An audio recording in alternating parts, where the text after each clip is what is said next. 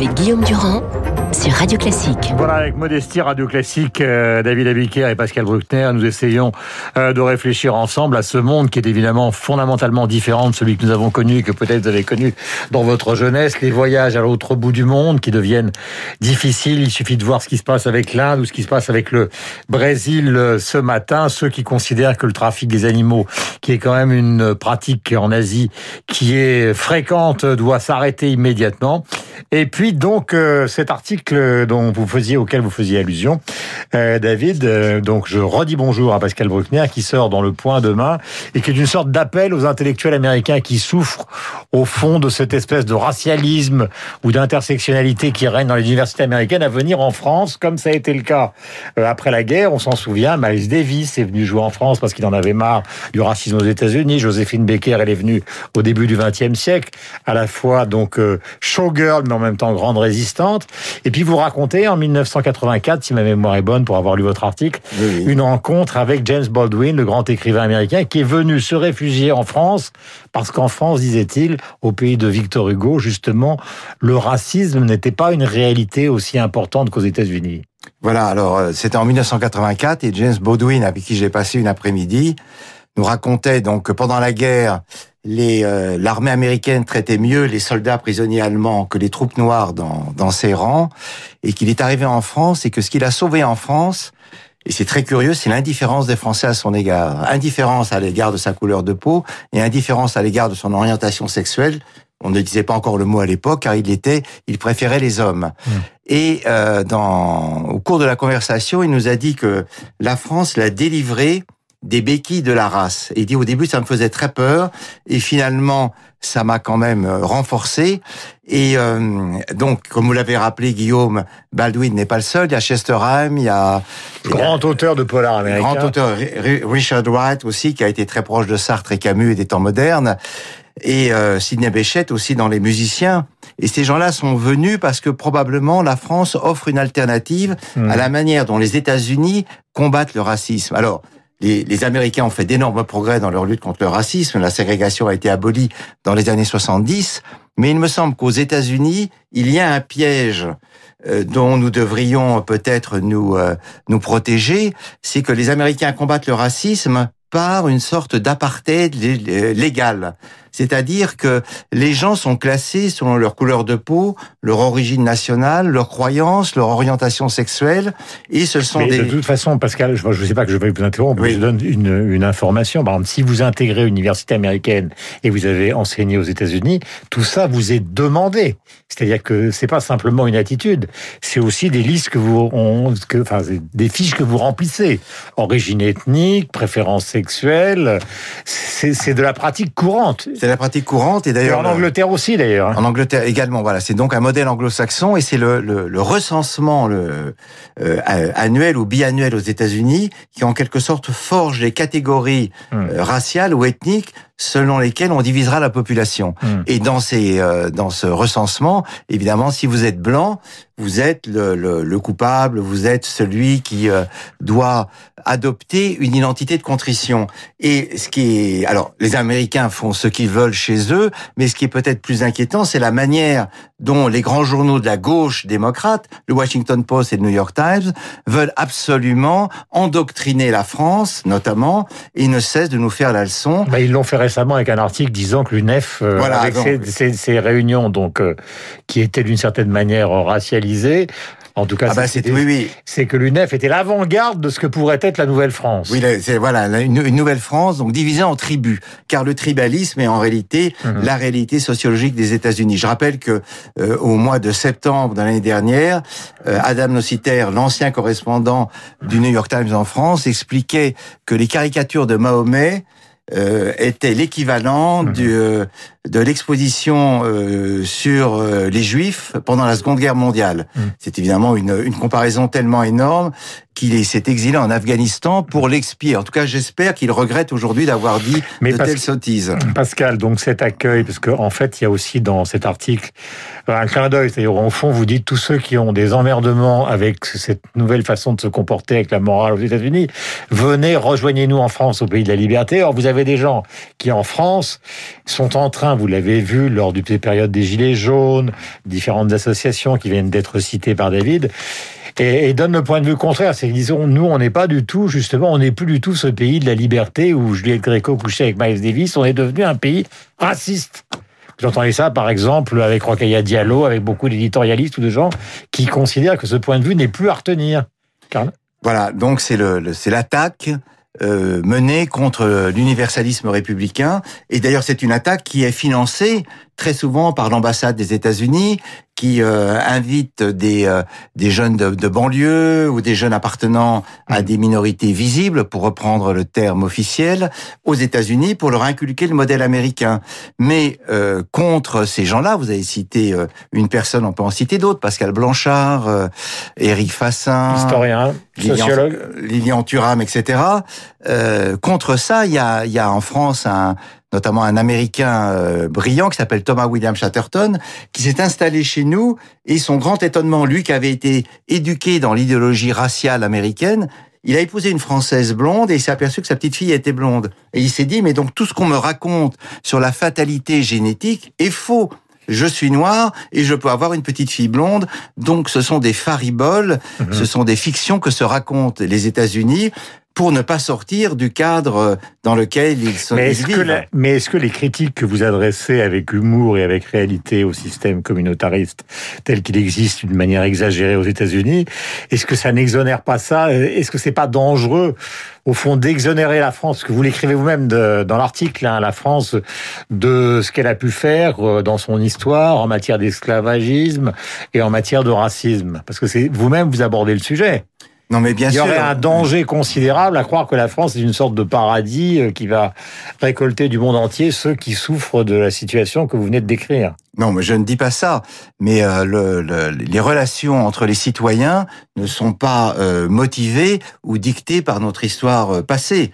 Le colonialisme, c'est fini. Il faut quand même le rappeler à tous ceux qui brandissent l'Algérie ou, ou l'Empire que cette histoire-là est close. Et, on, et, et... Vous avez vu que les Algériens, par exemple, prennent très mal le voyage annulé de Castex, qu'avec peu de ministres, alors qu'ils considéraient que ce voyage devait être un voyage comme celui de Manuel Valls, avec une dizaine de ministres. Tiens, oui. Il y a une susceptibilité qui est considérable. Alors, vous avez raison, il y a une susceptibilité qui est considérable.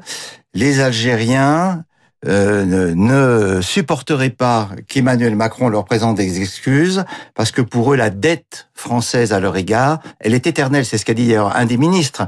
La France est notre ennemi traditionnel et éternel. Nous avons occupé l'Algérie la, la, 130 ans, les Turcs plusieurs siècles, mais c'est sur nous que repose la faute, parce que évidemment, mmh. en tant que nation occidentale, nous euh, pratiquons l'autocritique et nous reconnaissons nos crimes. Mmh. Donc le, le, le, cas algérien est, est un petit peu désespéré. Ce qu'il faudrait dire à l'Algérie et aux Algériens, en toute sympathie, car il n'y a pas d'animosité en, en, entre nos deux pays, c'est aidez-nous à divorcer et euh, nous ne voulons pas la garde des enfants. Hmm.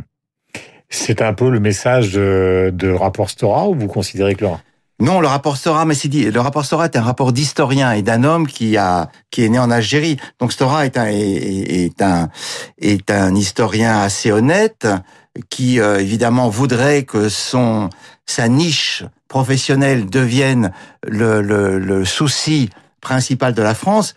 Mais euh, si on interroge les Français, à 95%, l'Algérie n'est pas un promis. Il n'y a pas de nostalgique de l'Algérie française en France. Mmh. Ou alors peut-être quelques personnes isolées. Ce qui, euh, mmh. le véritable traumatisme de la France, ce sont les deux guerres mondiales.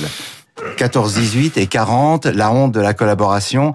Le, le, problème colonial a toujours été un problème d'élite du parti colonial auquel le peuple n'a adhéré que très moyennement. Mais ça, c'est un tabou parce que le, le néocolonialisme aujourd'hui n'est plus l'affaire de la droite ou de l'extrême droite, c'est l'affaire d'une petite frange de gens de gauche pour qui l'anticolonialisme a posteriori a remplacé le marxisme. C'est pour eux une cause et donc ils font comme si rien n'avait changé depuis les années 50-60, ce qui évidemment, mais ils font penser un peu à ces soldats japonais qui ne savaient pas en 1948 que la guerre était finie. Question avec David, je voudrais qu'on aborde cette affaire que David évoquait dans, dans, dans la revue de presse, celle de la commémoration du 100 millième mort. Alors, euh, euh, est-ce que c'est une bonne idée pour l'essayiste que vous êtes? Enfin, bonne idée quand on parle de tragédie et qu'on associe ça à une bonne idée, c'est quand même euh, absurde. Mais le débat est posé, c'est-à-dire est-ce qu'il faut qu'un État fasse quelque chose face à une situation dramatique y a des familles qui l'ont vécu douloureusement, d'autant plus que certaines de ces familles se regroupent derrière des avocats pour porter plainte, parce qu'il y a toujours la suspicion qu'à un moment on arrivera justement à des procédures qui pourraient se retourner contre les ministres, ce qui bloque d'ailleurs une partie de l'action euh, du gouvernement. C'est une bonne ou une mauvaise idée d'après vous? Et David interviendra après. Je pense que c'est une très mauvaise idée. Alors, je sais que la France a l'habitude de commémorer ses défaites plus que ses victoires. Vous vous souvenez qu'en 2004 ou 2005, euh, Dominique de Villepin envoyait des avions, des bateaux euh, à la commémoration de la défaite de Trafalgar, mais avait refusé de célébrer Austerlitz. Donc alors, nous sommes masochistes, mais à ce point, c'est peut-être pas la peine d'aller aussi loin. Mais ce qui est intéressant dans le dans cette histoire, c'est qu'au fond, les malades du Covid se transforment peu à peu en victimes. Et on fait de la maladie, qui est au fond le lot de tout être humain sur Terre depuis euh, mhm. euh, les origines, on en fait euh, une anomalie. Il n'est pas normal d'être malade. Je souffre, je meurs, quelqu'un doit en être responsable. Et là, évidemment, on, on, on, tient le président de la République pour le, coupable idéal. Et certains ont parlé pendant le premier confinement d'un Nuremberg du Covid pour Emmanuel Macron, comme s'il était lui le véritable responsable de cette épidémie. Euh, et alors, même s'il a fait beaucoup de, de, de, de, faux pas, beaucoup, même si son action était très imparfaite, Macron n'est pas celui qui a inauguré le règne du Covid sur Terre. David. Bah, je vais donner mon, mon, point de vue de celui qui lit la presse tous les jours, mais euh, le, le, le, la, la, lecture de l'actualité à travers le regard de la victime, qui était euh, finalement la vocation journalistique euh, de départ, est aujourd'hui absolument systématique, systématisée partout. Donc les victimes sont commémorées. On a failli aussi les décorer de la Légion d'honneur au moment de, de où on se posait la, la question, pas les victimes du Covid, mais au moment des attaques terroristes, on s'est demandé s'il fallait euh, décorer de la Légion d'honneur ou décorer tout court euh, des gens qui avaient été victimes de, de terrorisme. Et là, on est dans une espèce d'inversion de valeurs qui rejoint le, sujet de départ, à savoir euh, tout le monde est victime d'une discrimination, tout le monde est, inégal à son voisin. Là aussi, on est dans une, une forme de tyrannie victimaire et, et elle contamine cette question du 100 millième, du 100 millième mort qui pourrait donner lieu à une, à une commémoration. Et, et effectivement, effectivement. Euh, enfin, la presse est radicalement contre. La presse oui, globalement vos arguments, tous les journaux, hein, à gauche comme à droite. La presse est contre, mais la commémoration est devenue un acte politique euh, bien pratique, cette hum. tentation de la commémoration permanente, parce que hum. c'est l'occasion de faire de la politique euh, sans être totalement volontariste, sans avoir à déplacer des montagnes. Hum. Et mon Dieu, on commémore, et comme ça, on se dit qu'on ne fait pas rien. Euh, J'ai une dernière question, Pascal, euh, puisque finalement, alors on pourrait prendre euh, votre article au premier degré et se dire, je parle de l'article du Point, au fond, Pascal Bruckner, il nous présente une version de la France qui est totalement idéalisée, celle de l'après-guerre. On parlait hier des grandes pièces de Beckett, on a évoqué les grands disques de Miles Davis, par exemple pour Ascenseur pour l'échafaud de Louis Malle. Donc on sort de la guerre, une certaine forme de, de vie culturelle s'installe massivement, Camus, Sartre, de Beauvoir, etc., etc. Visiblement, c'est pas exactement la vision qu'ont les Américains, mais est-ce que vous êtes certain que la France d'aujourd'hui n'est pas ce paradis, puisque vous le dites dans article, c'est pas un paradis, mais serait le refuge justement des valeurs fondamentales de l'humanisme que vous défendez?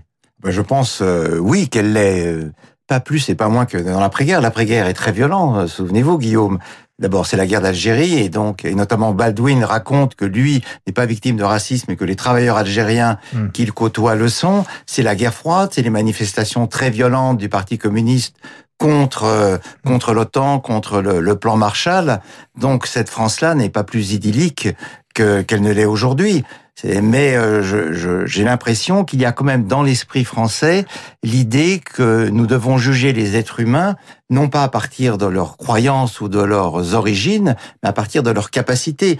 Euh, Michael Sandel, qui est un grand philosophe de Stanford, a publié un livre récemment américain contre l'idée de mérite. Et on voit bien comment l'Amérique, petit à petit, essaye de saper tous les fondements idéologiques et théoriques du pacte républicain. Le mérite cache en réalité des euh, des appuis euh, souterrains. Le Mm. mérite est un leurre. Et donc, les, euh, il y a une offensive idéologique des États-Unis qui sont en grande difficulté, notamment sur le plan extérieur, pour essayer de nous inculquer leur mode de vie et leurs valeurs. Et nous devons dire à nos amis américains, nous vous aimons, nous ne serons jamais vos vassaux. Pascal Bruckner, ce matin, donc, et à lire dans Le Point demain, donc, cet article euh, euh, qui va faire couler évidemment beaucoup d'encre. Il est 8h57 minutes sur l'antenne de Radio Classique. Merci David, merci Pascal, on se retrouve bientôt. Schubert sera au programme euh, de Radio Classique juste avant France Ferrand, puisque Schubert, France, sera euh, le thème d'entrée des artistes de Laurence Ferrari, en mettant en lumière le trio Wanderer, mais ce sera juste après le journal de 9h, avec Lucille Bréau et toute la rédaction, ainsi que la bourse.